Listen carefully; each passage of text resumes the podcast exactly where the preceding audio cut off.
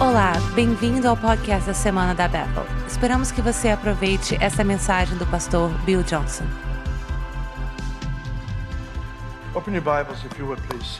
Ok. Chronicles, chapter 20. Abram suas Bíblias, por favor, 2 Crônicas, capítulo 20. Eu levaria alguns minutos para chegar lá, mas será ótimo se você estiver pronto para ir nesse maravilhoso assunto que temos para essa manhã.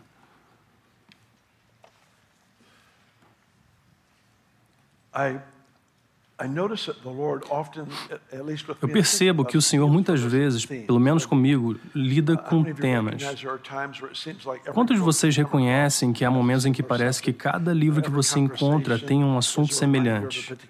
Talvez toda conversa seja um lembrete de um tema em particular, sermões ou podcast ou qualquer outra coisa. O Senhor parece repetir-se vez após vez para nós.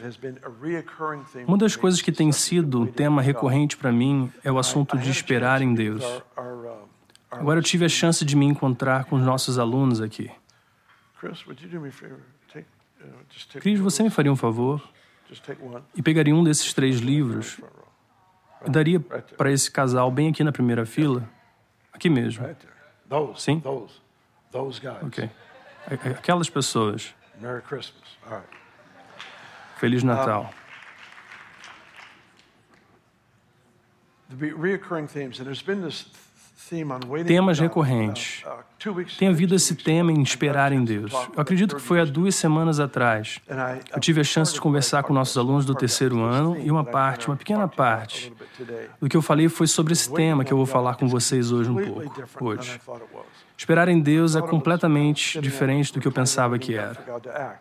Eu pensei que estaria sentado em uma poltrona esperando que Deus agisse. Eu tenho descoberto em minhas experiências enquanto observo a história da minha vida, as vezes em que obtive vitórias e as vezes que eu não obtive.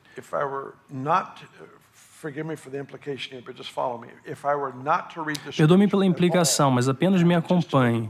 Se eu não lesse as Escrituras e olhasse apenas para a minha história, chegaria à conclusão de que Deus muitas vezes não está querendo fazer algo por mim. Ele está tentando fazer, quer- querendo fazer algo através de mim.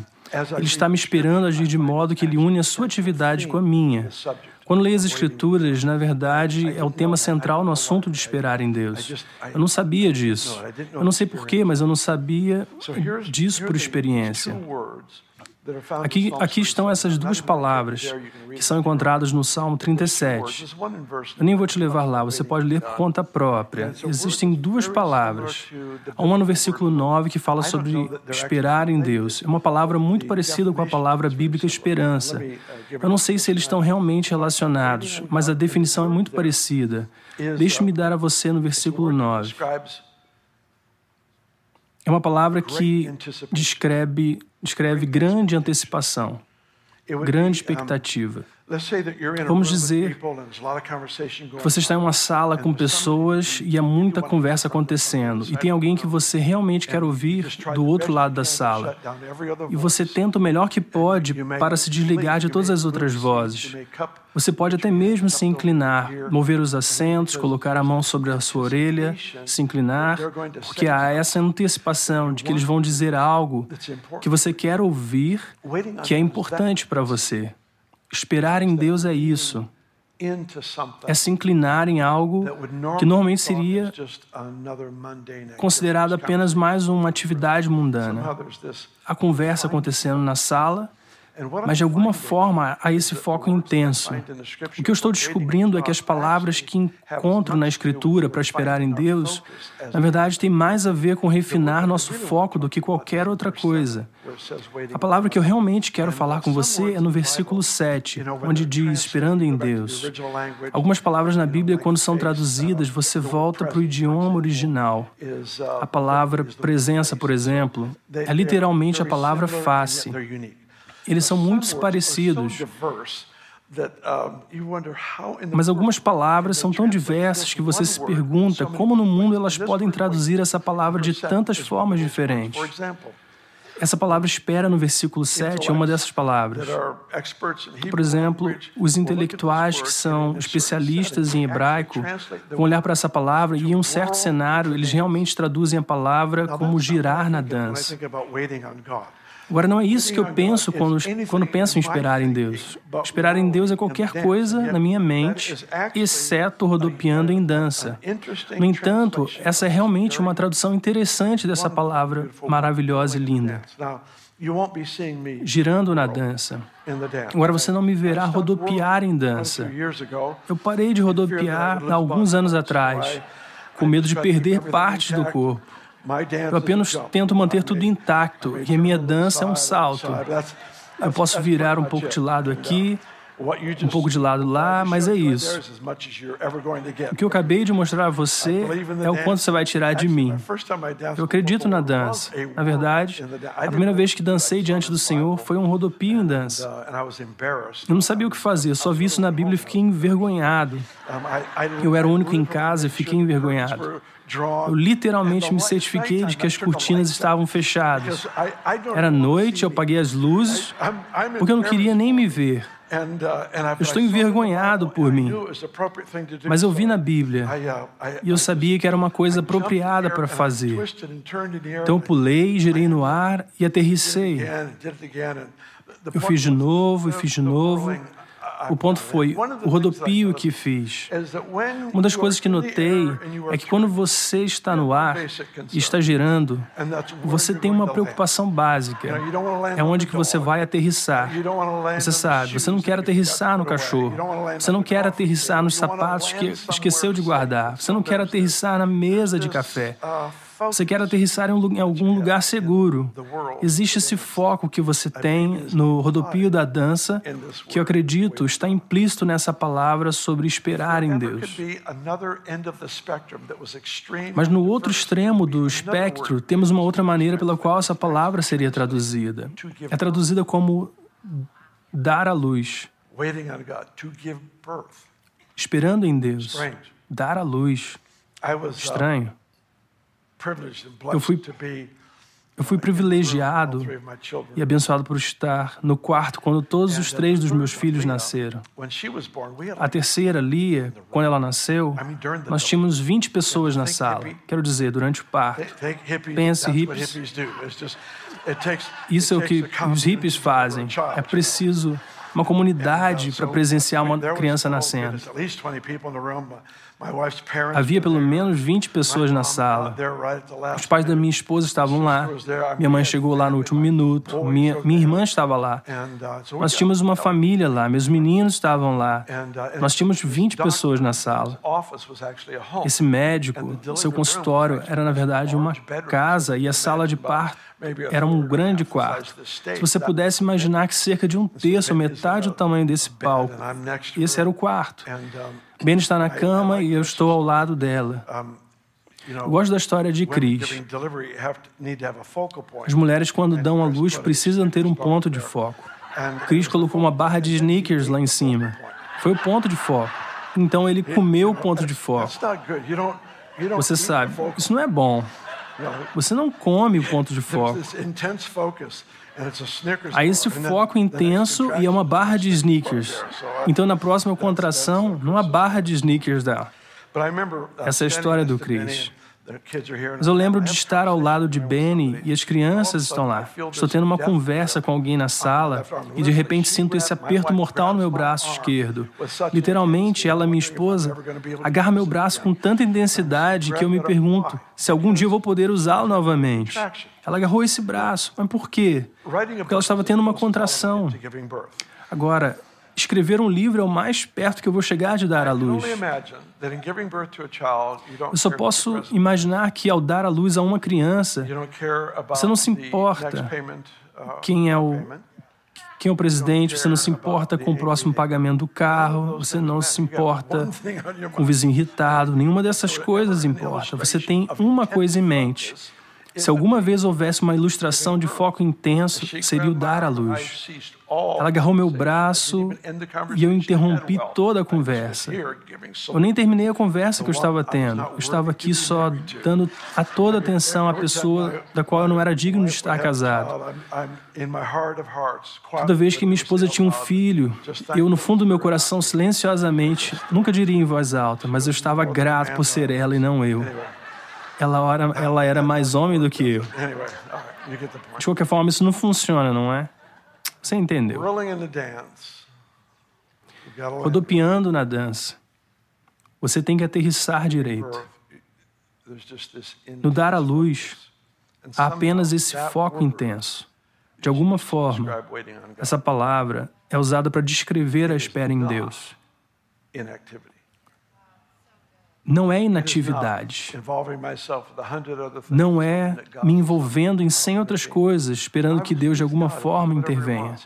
Obviamente, Ele é Deus, Ele pode fazer o que quiser, Ele pode intervir a qualquer hora que quiser, mas o que eu tenho notado é que Ele procura minha participação para que os meus pequenos esforços sejam coisas em que Ele possa soprar, tornando-os sobrenaturalmente eficazes. O versículo que eu uso repetidas vezes é aquela passagem de Provérbios onde diz. O cavalo está preparado para o dia da batalha, mas a vitória pertence ao Senhor. Eu tenho que fazer tudo o que eu sei como fazer para alimentar bem o cavalo, treinar bem o cavalo, fazer tudo para garantir que o palco esteja pronto para a vitória. Mas quando ela chega, foi somente porque Deus soprou em meus esforços, tornando-os sobrenaturalmente eficazes. Isso, eu acredito, é a chave para a próxima temporada que estamos entrando. É aprender como render o esforço natural e foco para ele soprar em nós, para trazer as vitórias pelas quais ansiamos e almejamos.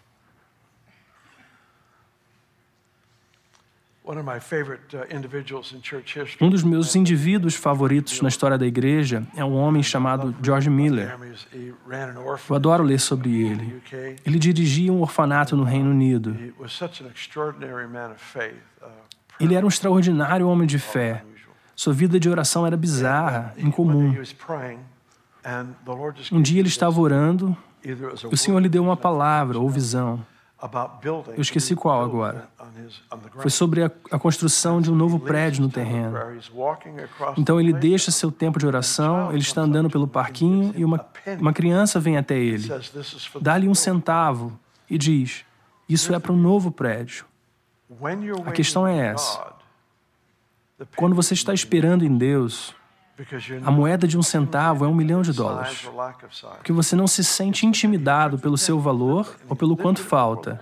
Ele pegou a moeda, literalmente, e levantou diante do Senhor e disse: Obrigado pela confirmação. Obrigado. Eu prefiro que a confirmação seja de 100 mil dólares ou parecido. Mas ele pegou a moeda e disse: Obrigado pela confirmação. Quando estou biblicamente esperando em Deus, o tamanho da confirmação não importa, porque eu estou inclinado a esperar que Ele faça alguma coisa. A moeda é o suficiente. A moeda é suficiente.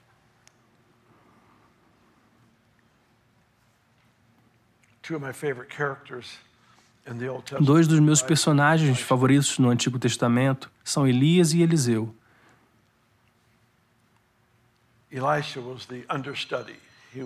Ele, Eliseu era o aprendiz. Diga olá a Jesus por mim.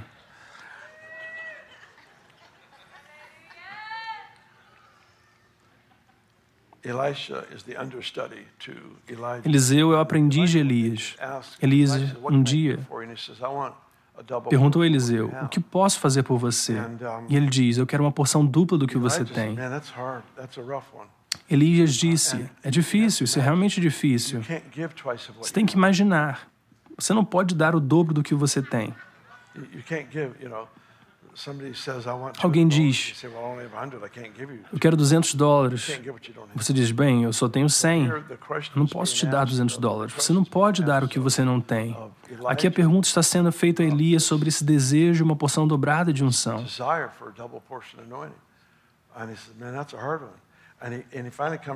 Ele diz: Isso é realmente difícil.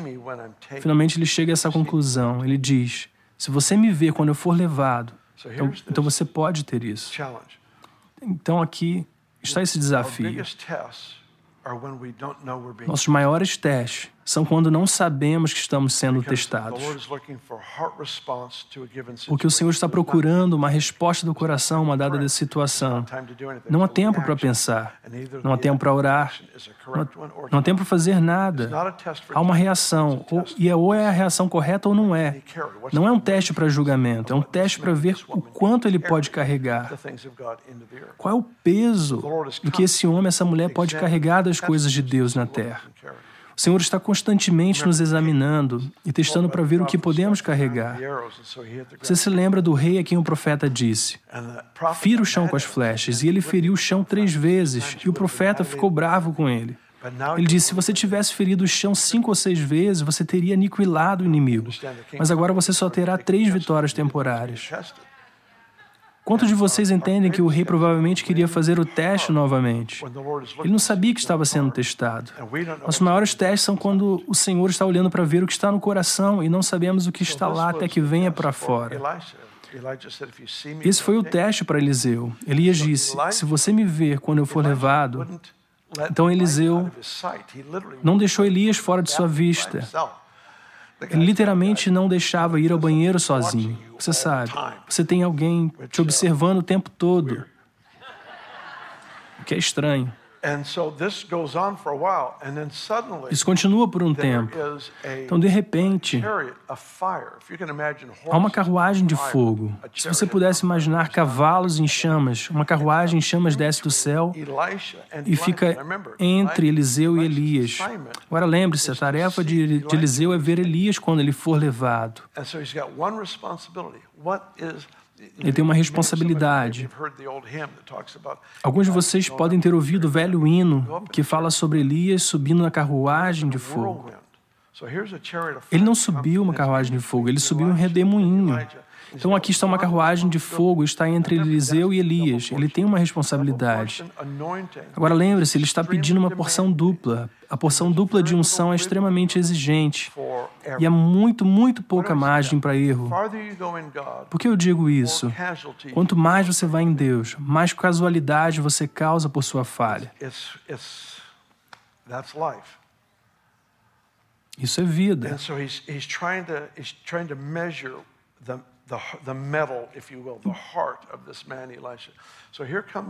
Ele está tentando medir o coração desse homem, Eliseu.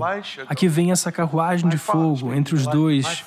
E Eliseu diz: Meu pai, meu pai, os carros de Israel e seus cavaleiros, o que ele está fazendo? Ele está reconhecendo que algo sobrenatural está acontecendo, mas ele tem essa capacidade incrível de manter os olhos em sua missão, que era Elias. Aqui estão as carruagens de Israel e os cavaleiros, e Eliseu tem seus olhos em Elias. Então o redemoinho vem e o leva para cima. Curiosamente, o redemoinho leva para cima.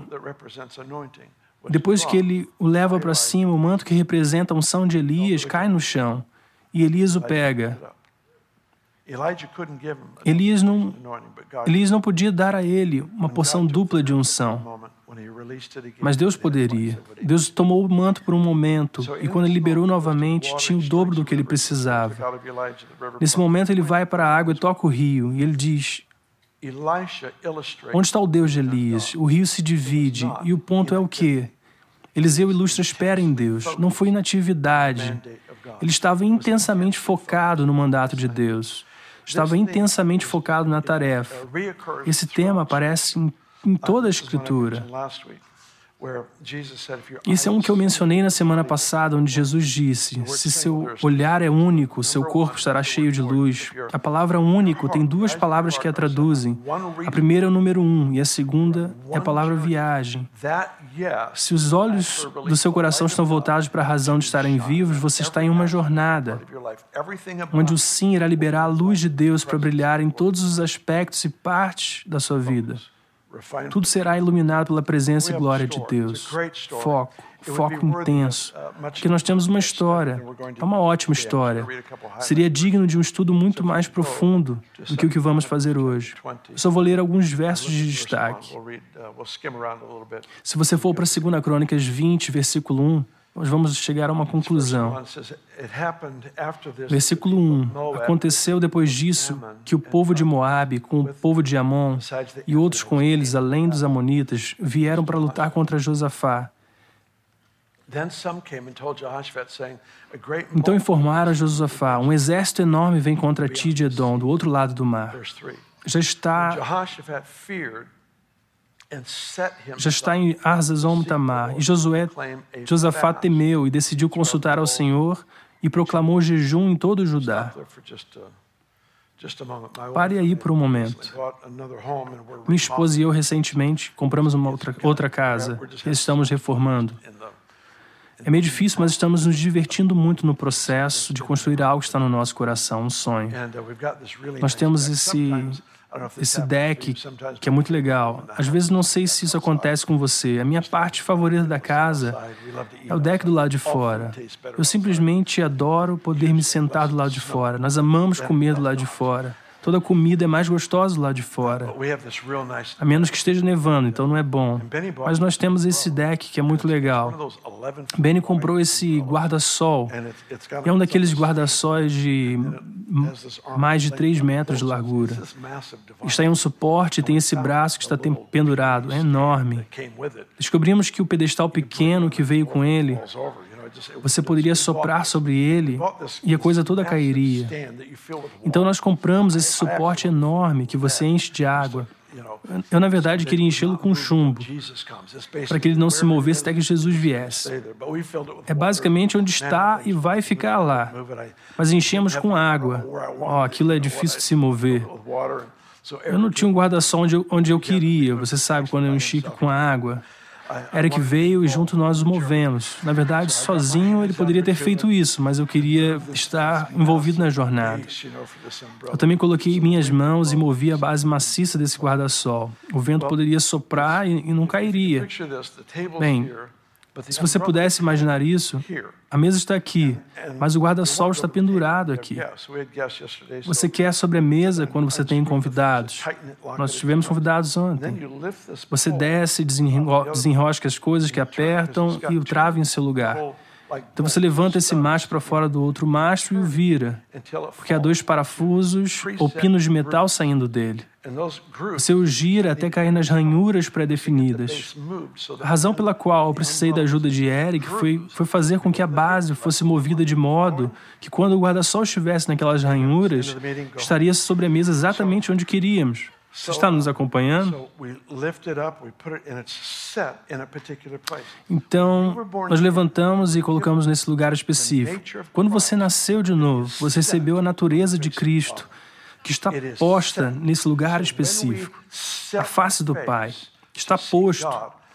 Então, quando colocamos a nossa face para buscar a Deus, estamos realmente dizendo sim à natureza divina que Jesus nos deu em nossa conversão.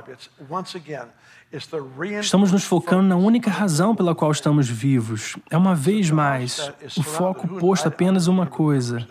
Então Josafá está cercado. Eu nem me lembro dos números agora, de 100 para 1 ou algo louco assim. Seu exército está tão em desvantagem, ele está morrendo de medo, mas se dispõe a buscar o Senhor. Eu amo muito isso sobre o Senhor. Não importa se tenho medo, se eu estou ansioso, se estou estressado ou se estou com raiva. Não importa em que condição eu esteja, apenas ore. A oração é sempre uma coisa boa. O que eu descobri é que quando eu oro, se eu, se eu encontro o Senhor e levanto a minha voz e saio da mesma maneira como cheguei diante dele, então eu não estava orando, eu estava reclamando. Mas quando você vem realmente se envolve com o Senhor, há sempre uma transformação de coração e mente que acontece. Vamos continuar nessa história. Pule para o verso 7. Eu amo esse verso. Você não é o nosso Deus que expulsou os habitantes dessa terra diante de seu povo Israel e a deu a seus descendentes de Abraão, seu amigo, para sempre? A única coisa que eu quero salientar aqui, eu gostaria de encorajá-lo a repetir a história da Bíblia ou sua história pessoal em suas orações com mais frequência. Pode parecer uma rotina religiosa. Eu não acho que seja, eu acho que é vital.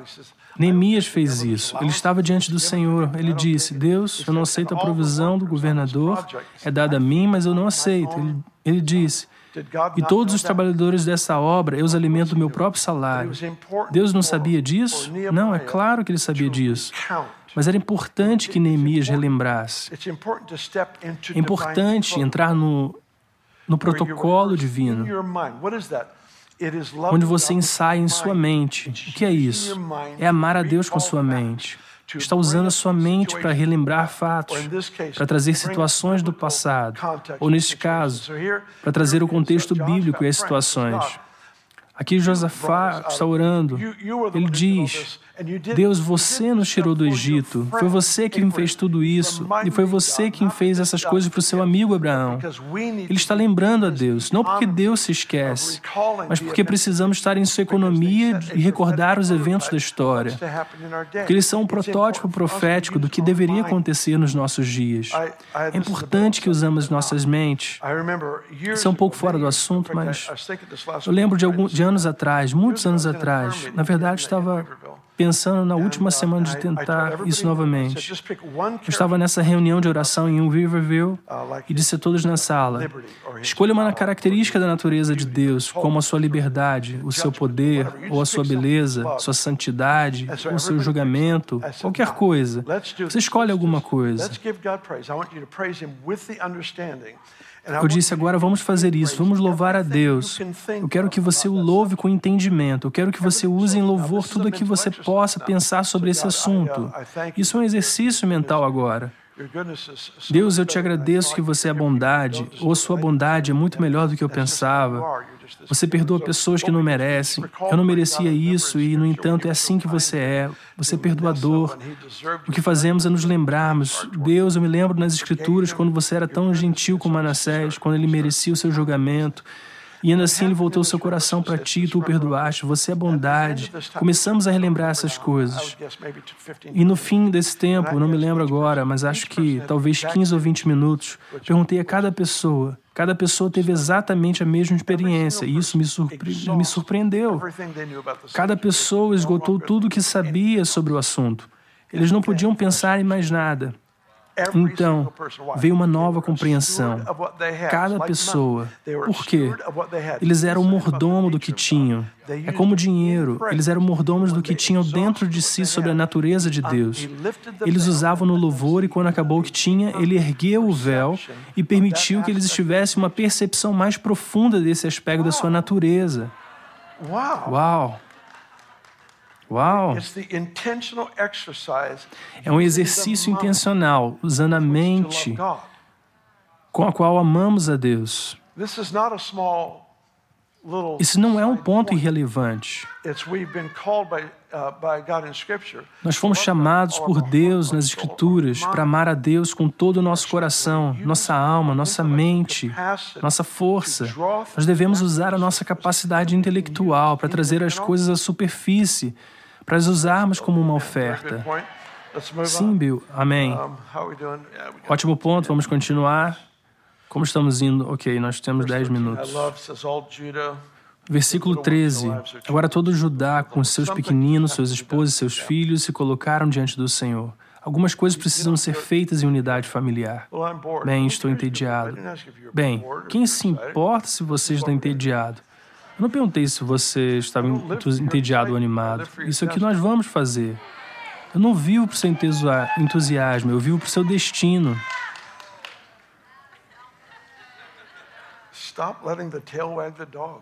Para de deixar a cauda abanar o cachorro. Uh, Acontece que eu tenho um livro por aí, criando ma matadores de gigantes. Essa foi uma promoção não intencional do livro. Eu apenas senti a unção. Eu não sei o que falar. Tudo bem. Vamos continuar. Verso 14. Então o Espírito do Senhor veio sobre Jaziel, filho de Zacarias, neto de Benaías, filho de Jeiel, filho de Matanias, levita dos filhos de Asaf, no meio da Assembleia. No verso 15 ele diz: Ouve todos vocês de Judá e vocês habitantes de Jerusalém, e você, o rei Josafá. Assim diz o Senhor: Não tenha medo nem desmaie por causa dessa grande multidão, pois a batalha não é sua, mas de Deus. Diga isso comigo. A batalha não é sua, é de Deus. Vamos tornar isso pessoal. A batalha não é minha, é de Deus. Diga de novo. A batalha não é minha, é de Deus. Você sabe que isso é verdade? mesmo que você tenha sido chamado para lutar na batalha? Isso não dá permissão para inatividade. Esse é o ponto. Eu tenho um ponto hoje e eu vou chegar lá eventualmente. O foco intenso é a atividade de esperar em Deus. Vamos continuar. Junte mais versos. Verso 16. Amanhã vá contra eles. Eles certamente virão pela subida de Ziz. Verso 17. Vocês não precisarão lutar nessa batalha. Fiquem em posição, permaneçam firmes e vejam o livramento que o Senhor lhes dará, ó Judá, ó Jerusalém. Não tenham medo nem se desanimem. Saiam para enfrentá-los amanhã e o Senhor estará com vocês. Tudo se resumiu a essa frase: fiquem em posição. Amanhã vá. Ficar em posição pode parecer a postura permanente de alguém que quer ver Deus desvendar a sua vontade. Não é isso. Fique em posição. Ajuste sua percepção em sua situação. Jesus tentou isso com seus discípulos em João 4. Em João 4, temos o que penso ser a maior revelação da Bíblia sobre adoração. Se adora a Deus em espírito e em verdade. Mas o que ele fez foi seguir essa palavra sobre adoração com a maior revelação sobre evangelismo. Os campos estão brancos para a colheita. Não é um acidente que essas duas coisas funcionem em conjunto. Adoração, revelação Evangelismo revelação. Porque evangelismo, em sua forma mais pura, é um transbordar da adoração. Aqui está essa, essa declaração sobre o evangelismo. Jesus diz: levante os olhos e olhe nos campos. Olhe para cima antes de olhar para baixo. Tenha percepção divina, para que quando você olhar para a colheita, você a veja através da percepção divina. Há essa relação de causa e efeito. Então ele diz: levante seus olhos, olhe os campos. Nessa passagem, fique em posição. Vá, reagrupe-se, obtenha o foco divino, porque então a sua atividade será a atividade de antecipação não será apenas ocupação, atividade cristã. Será atividade divina baseada no que você espera que Deus faça.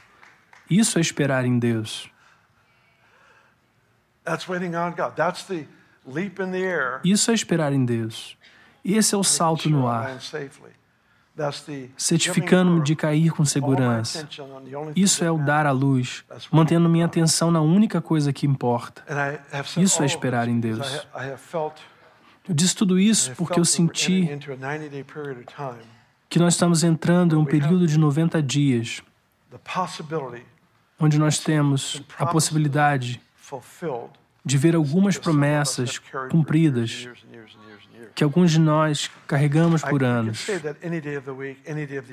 Nós podemos dizer isso em qualquer dia da semana, dia do ano, qualquer ano da nossa vida, e isso ainda seria verdade. Mas também é verdade que existem momentos em Deus que não se repetem, onde Ele está soprando em um pensamento, uma ideia ou uma atividade. Eu tive dois profetas ministrando a mim ultimamente. E ambos, e ambos descreveram a mesma coisa, mas eles usaram duas analogias completamente diferentes. Um deles disse: Eu vejo os céus contendo essas bênçãos, essas áreas de vitória, mas os céus estão congelados. Então ele descreveu o degelo. Outro profeta disse: Eu vejo esses caminhões carregados com as vitórias, os recursos do céu. Eles vão até perder de vista, mas estão num tipo de um engarrafamento. Assim, ambos os profetas identificaram que algo obstruiu o fluxo do que Deus pretendia. Agora, eu não fico focado em demônios, mas o que eu, o que eu faço é me tornar extremamente focado no propósito divino, no que Ele disse para a minha vida. Eu não quero chegar ao fim e descobrir que eu apenas esperei e não fiz nada enquanto ele queria que eu esperasse nele com, com foco divino. Isso faz algum sentido para você? Essa é realmente a lição inteira. Esperar em Deus é a expectativa, é esse foco intenso que diz: estou todo dentro e não tenho plano B. Quando Deus é o número um, não há número dois. Não há outra opção. É isso. Eu acredito que o Senhor está nos posicionando para algumas coisas extraordinárias. Eu penso. Pessoalmente, eu penso no primeiro dia de fevereiro. Nós temos essa temporada de vitória que eu quero me comprometer totalmente. Quando você está comprometido, até a moeda de um centavo profetiza. Quanto de vocês têm crido em algo por anos? Quantos de vocês, honestamente, acham difícil se encorajar sobre o que você está crendo há anos? Quando você está esperando, um centavo profetiza. Quando você está biblicamente esperando, antecipando, inclinando-se apenas para ouvir aquela voz, a pessoa que está falando, essa antecipação. Quando estou inclinado, tudo tem significado. É louco. Isso faz sentido para você? Eu lembro que, que houveram essas temporadas esses momentos que eu iria para um hotel e, e eu pegaria o quarto 308 e o próximo hotel seria 308, eu acordaria às 3 e 8 da manhã e diria: Deus, o que você está tentando dizer é como se tudo tivesse significado, tudo era profético. Eu entendo que você pode abusar, mas o maior abuso é que temos é ignorá-lo. Deus está sempre falando quando esperamos que Ele faça outra coisa. Amém. O maior milagre de todos, sem dúvida, é a conversão da alma de uma pessoa.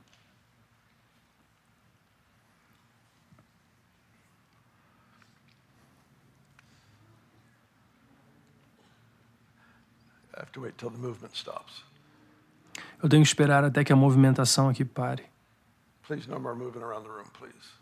Por favor, sem movimentação no salão agora.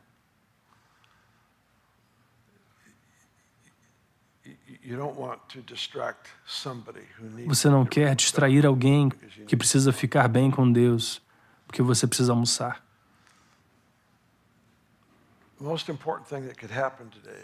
O mais importante que pode acontecer hoje, entre 100 mil coisas que poderíamos fazer, é maravilhoso e glorioso. O mais importante é o fato de que pode haver alguém aqui Talvez tenha sido trazido por um amigo, talvez você tenha entrado ou tenha estado aqui por anos, mas nunca fez essa escolha pessoal de receber e seguir o Senhor Jesus Cristo. Ele é o Senhor de todos. Não há muitos caminhos para Deus.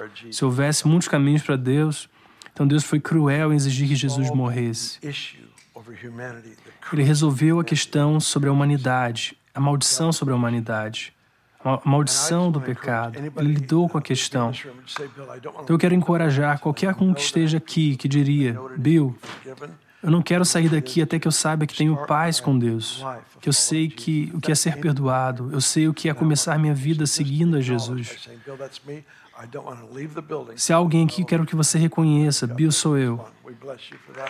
Eu não quero sair daqui até que eu saiba que estou bem com Deus. Mais alguém? Levante sua mão. Aqui tem outro. Tem mais alguém?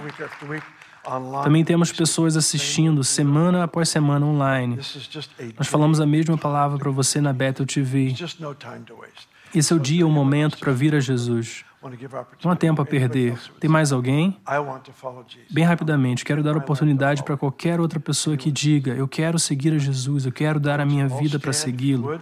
Alguém mais? Ok. Uh, eu quero que todos vocês se levantem, se possível. Nós tivemos pelo menos duas pessoas que eu vi que levantaram a mão para receber Jesus. Eu quero a equipe de oração. Estou pedindo para você vir aqui para frente agora. Aqueles dois que levantaram a mão, venham até esses nossos amigos à minha esquerda. Eu, que, eu, quero que eles conversem e orem com você. Não é sobre a Bethel, não é sobre nenhuma dessas coisas. É sobre um relacionamento pessoal com Jesus. Venha bem aqui se você quiser. Deixe seu lugar. Vamos. Eu quero orar pelo resto de vocês rapidamente. Apenas orar sobre esperar no Senhor. Coloque as mãos na sua frente. Você está pronto para esperar? Isso, foram cinco. Cinco é tudo que eu precisava. Estou muito encorajado com cinco pessoas dizendo sim. Pai, eu oro para que uma grande, grande graça repouse sobre nós, como família, especialmente à luz dos próximos 90 dias. Que essas vitórias aconteçam e que sejam além de qualquer coisa que esperávamos. Eu peço que essa vitória venha em nossa espera, em nossa antecipação, em nosso intenso foco. Que seja feita de uma maneira que te exalte e glorifique. Todos digam amém.